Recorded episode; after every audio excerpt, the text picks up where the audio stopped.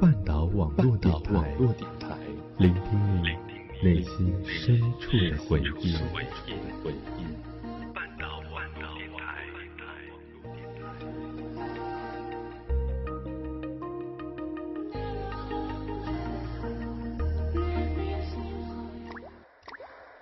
赏析中外电影，回味经典片段。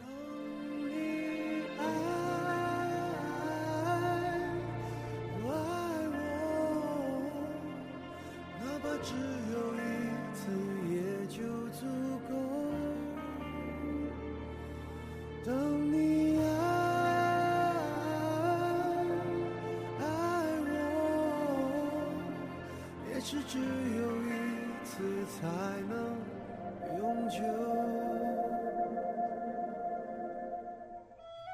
带你去感受那份停在岁月中的浪漫情怀。欢迎走进半岛网络电台电影房。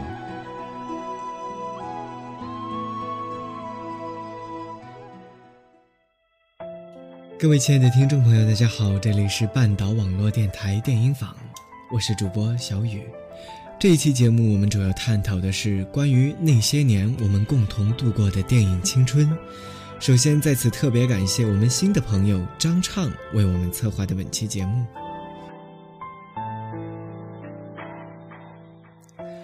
时已入秋，虽然燥热的尾巴还在我们面前拍打，但是夏天已经渐行渐远了。夏天，一个囊括着太多故事与情感的季节。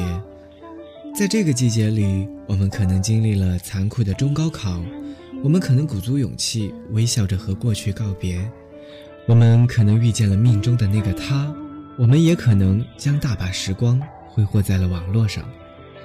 但是我们一定都会走进一家电影院，携手好友、恋人或者独自一人观看一部或喜或悲的影片，而贯穿了整个暑期档、票房节节高升的《小时代》。想必大家都一定熟悉。当年的印刷体被搬上了大荧幕，华丽的制作和帅哥美女都狠狠地抓住了大家的眼球。不过与此同时，关于《小时代》的争议也被推到了高潮，主流媒体将其冠以过度浮夸、不接地气的评论，各大网站的差影评也与高票房形成了巨大的落差。我们暂且不去评析是纸醉金迷迷惑了少男少女，还是影评家们不解青春风情。但是《小时代》为我们带来的关于友情、爱情的欢乐与泪水，就值得我们去肯定与欣赏。电影以经济飞速发展的上海这座风光而又时尚的城市为背景，以最普通的女生凌霄为视角。讲述了她和三个性格迥异却从高中起就形影不离的好朋友顾里、唐宛如以及南湘的跌宕故事。看过《小时代二》的朋友一定对其中的一些情节有着十分深刻的印象。当凌霄走出简溪家时，看见了狼狈的顾里；当凌霄走出机场时，看见了面带微笑的崇光。很多观众都大呼：“这是我们所要的友情与爱情。”当落日的余晖洒在那条水泄不通的路口，风景映满了一地的火红，这个黄昏便是这个时代的终结。当记忆忽然回到那间透着清亮晨光的寝室，当时光忽然停在了那个充满嬉笑的欢愉年代，他们的名字，他们的声音，他们的悲哀，他们的欢乐，他们的一根根发丝相互缠绕，编织进对方的生命里，再也无法剥离。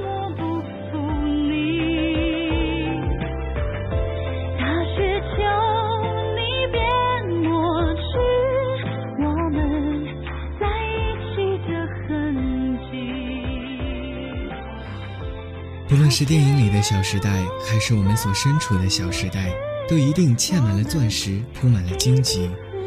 转身能够发现你爱并爱你的人，回头便可看见一路陪伴你的挚友，挥挥手就能看见在不远处微笑的自己。也许我们曾经悲伤过，欢乐过，疯狂过，执着过，失败过，放弃过。但我们一定要记得认真抱抱你最爱的人，或者是蹲下摸摸自己的影子，然后重新出发。当天边泛起了鱼肚白，让我们那颗心静静随其慢慢升起。说到我们小小时代里的那些年，每个人都一定感慨万千。那些年，我们为梦想挥洒汗水；那些年，我们因心恋而淌下的第一滴眼泪；那些年，我们共同挥洒青春热血；那些年，我们一起追过的女孩。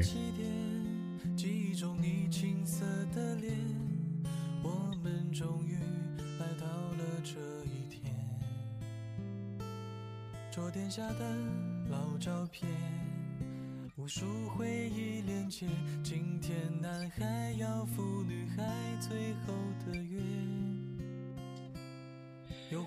影片中以柯景腾为主的一群男生，为了追求共同喜欢的女生沈佳宜，从中学到大学，哪怕进入了社会，他们也一起进行着从未完成的恋爱大作战。尽管在大学期间，柯景腾和沈佳宜懵懂的情感已经越见清晰，但最后两个人终像平行线一样没有得到交集。大家各自成长，各自拥有了美好的未来。我对那些年里印象深刻的片段，并非是最后沈佳宜的婚礼，而是在地震之夜，柯景腾望着闪烁的星空打电话给沈佳宜：“你相信平行时空吗？也许。”在那个平行的时空里，我们是在一起的。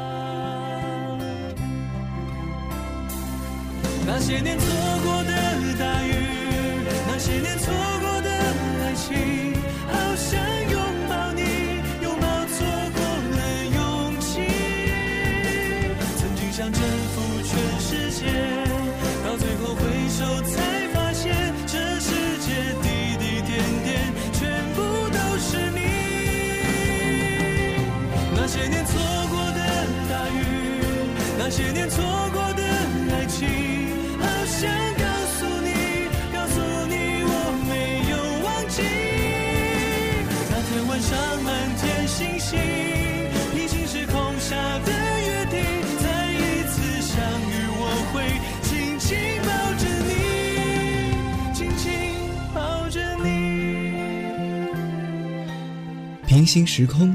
充满了太多美好的想象与爱情，也许我们每个人都有各自的一个平行时空，它与我们遗憾的现实都截然相反。影片的高潮是在沈佳宜的婚礼上，柯景腾悔不当初，两个人明明深爱着对方，却最终因为误会而分离。这样的悲凉故事结局让观众们不得不扼腕叹息。但是有一句话说得好。世间的一切都是不完美的，只有不完美才能给我们带来完美的享受。回到教室座位前后，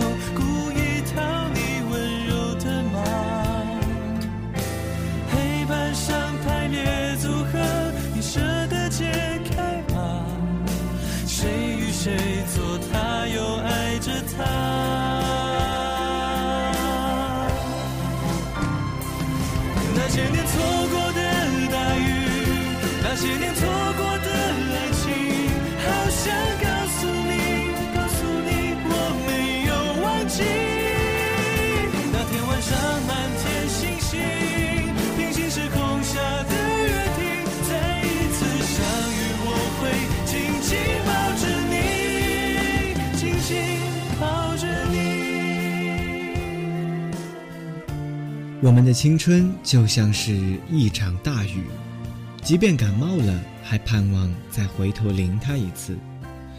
很多人都会觉得现实太过乏味，然后就拼命地扎入了幻想中的爱情世界，比如书籍，比如电影。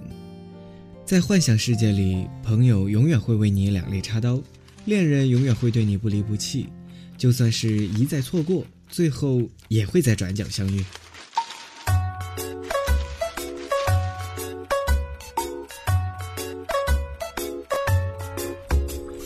如果说那些年里青涩爱恋的遗憾结局让我们感同身受，那么，初恋这件小事儿里，暗恋修成正果，则是我们一再追寻的。说到暗恋，女生一定会更有体会。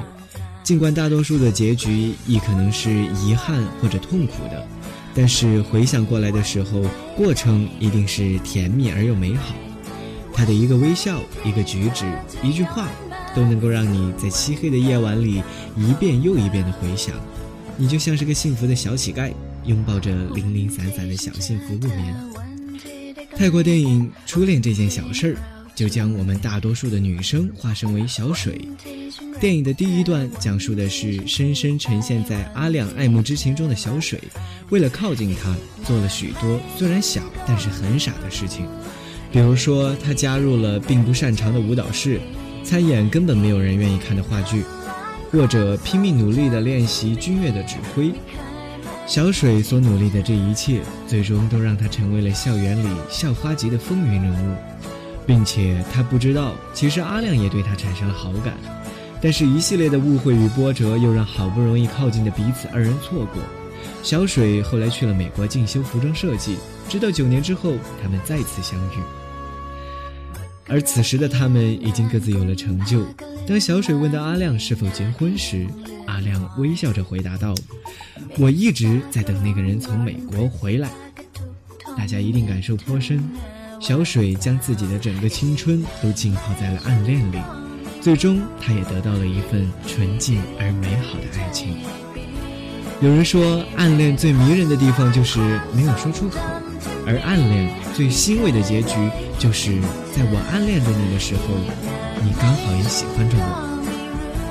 各位亲爱的听众朋友，感谢您的准时守候，倾听您内心深处的回音，回忆那些年我们共同度过的电影青春。感谢我们的策划张畅，我是主播小雨，让我们下一期再见。